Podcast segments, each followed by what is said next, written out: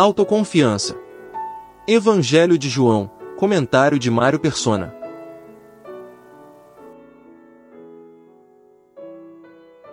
O clima na sala muda com a saída de Judas. Aos que ficam, Jesus os chama de filhinhos e lhes revela o que ocorre nos bastidores. Agora é glorificado o Filho do Homem e Deus é glorificado nele. Jesus é o Filho do Homem, por ser Deus e humanidade, e glorificado significa alguém grandemente honrado. O desejo de Deus para Jesus é visto aqui como algo já realizado, e agora os discípulos sabem disso. Quando decidiu destruir Sodoma, o Senhor ponderou consigo mesmo: Ocultarei eu a Abraão o que faço? Não, ele não ocultaria os seus planos de alguém com quem desfrutava de uma comunhão tão boa quanto Abraão. Ter comunhão significa ter coisas em comum. A passagem em Gênesis 17 mostra que Deus não apenas revela a Abraão o que pretende fazer, como escuta com atenção quando Abraão intercede pelos moradores de Sodoma.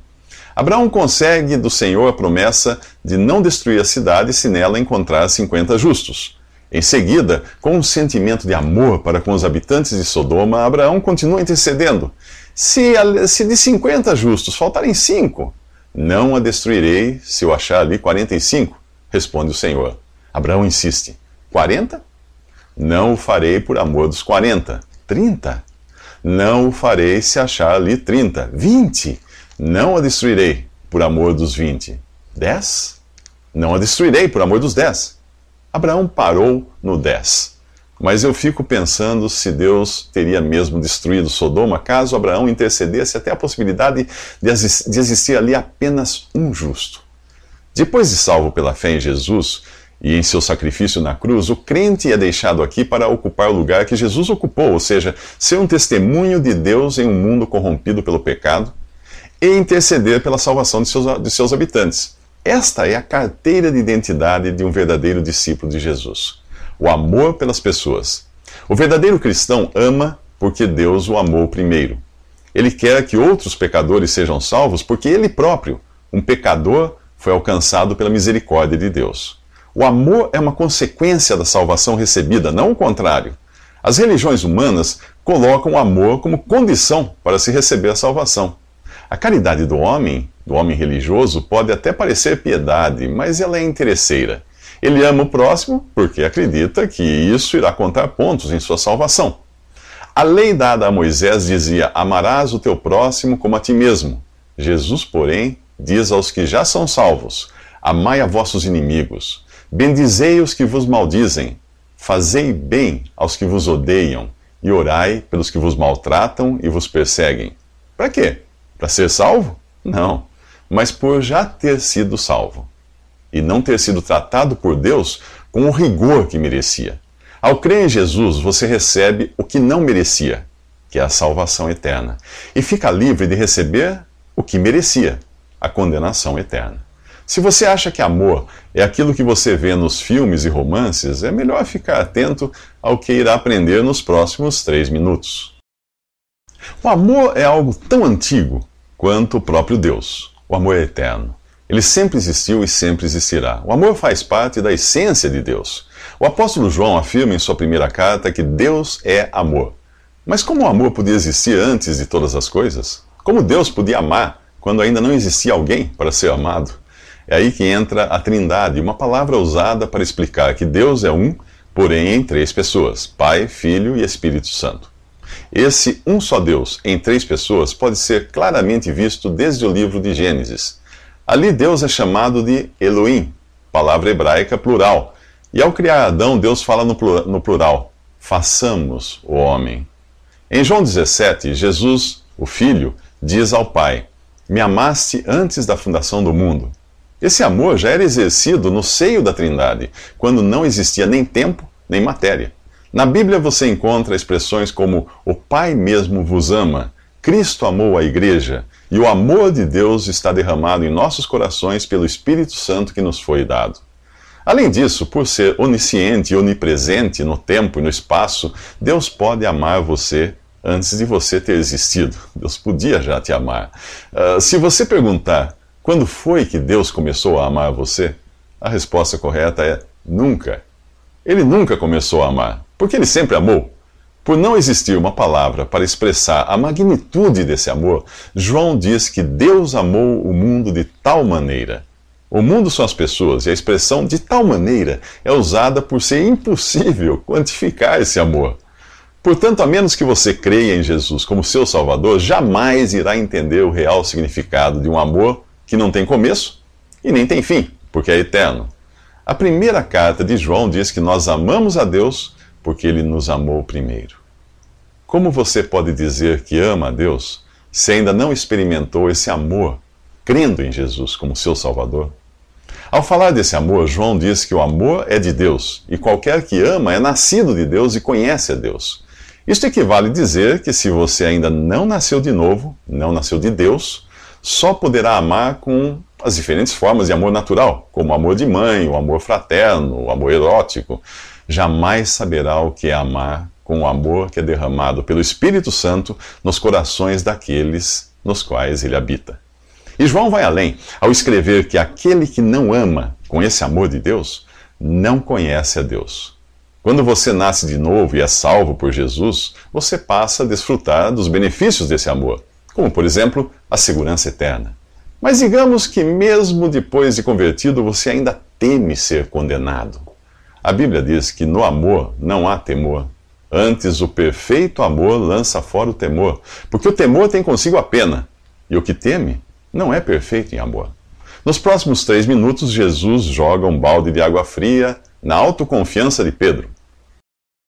No final do capítulo 13 do Evangelho de João, vemos Jesus jogar um balde de água fria na autoconfiança de Pedro, que dizia ser capaz de fazer e acontecer para permanecer ao lado de Jesus. Confiar em si mesmo é dar rédea solta ao pecado, que é a independência de Deus.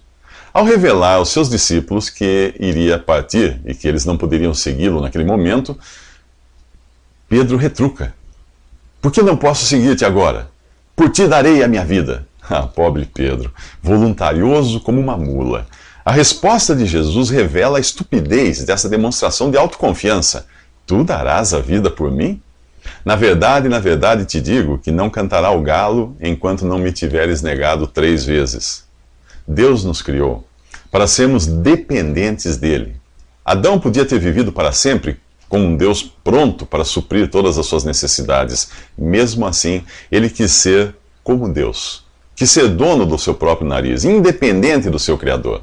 O pecado de Adão, esse princípio de independência, de autoconfiança, de insubordinação, ele está arraigado na alma de todo ser humano, inclusive na minha e na sua. A sabedoria humana diz: confie em si mesmo, mas Deus diz: maldito homem que confia no homem e faz da carne o seu braço. Os seus amigos aconselham você: siga o seu coração.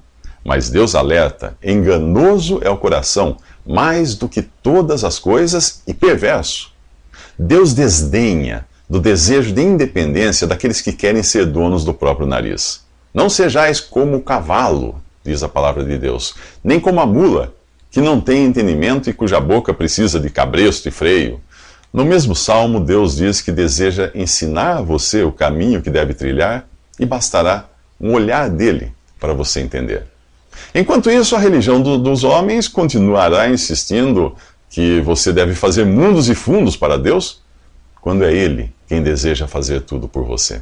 Ou melhor, quem já fez, já fez o mais difícil, entregar o seu filho para morrer pelos pecados que você cometeu. O instinto de Pedro de querer fazer a sua autoconfiança parecer devoção não passa de uma tentativa de satisfazer o próprio ego como fez o rei Saul no Antigo Testamento. Ao invés de destruir completamente o rebanho que tinha sido capturado do inimigo, conforme Deus tinha ordenado, Saul alegou que havia poupado o melhor do rebanho para oferecer sacrifício a Deus.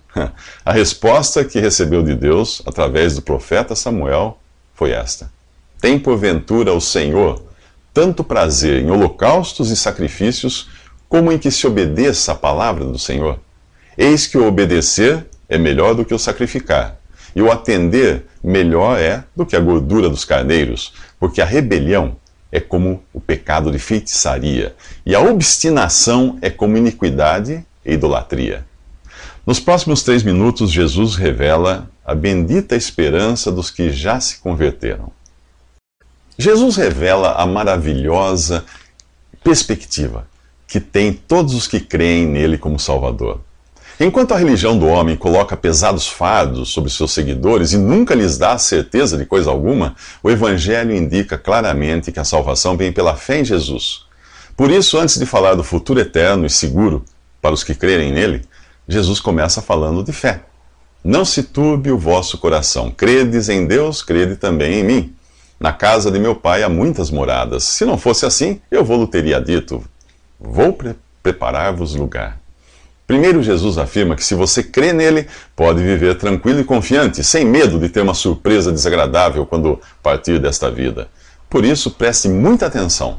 Se você escutou um evangelho condicional, você não escutou o evangelho cujo, cujo significado é boas novas ou boa notícia.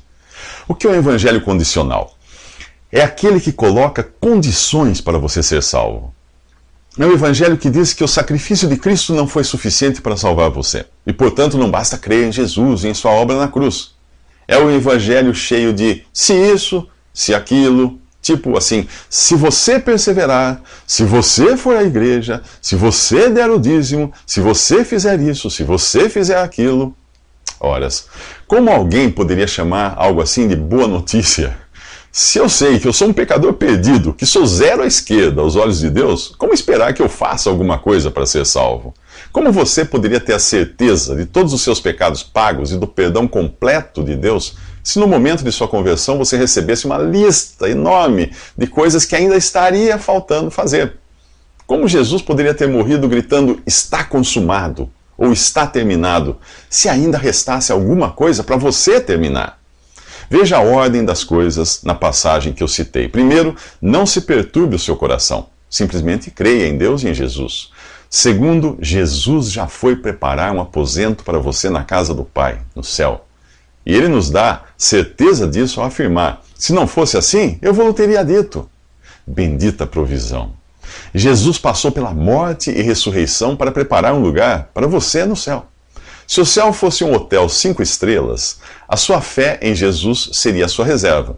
O sangue derramado na cruz, a sua chave para entrar lá. E o Espírito Santo que você recebeu no momento em que creu, a confirmação da reserva. O que falta agora? Aguardar o traslado até lá e fazer o check-in. Mas que traslado é esse? Posso lhe adiantar que será via aérea. Mas vamos deixar isso para os próximos três minutos.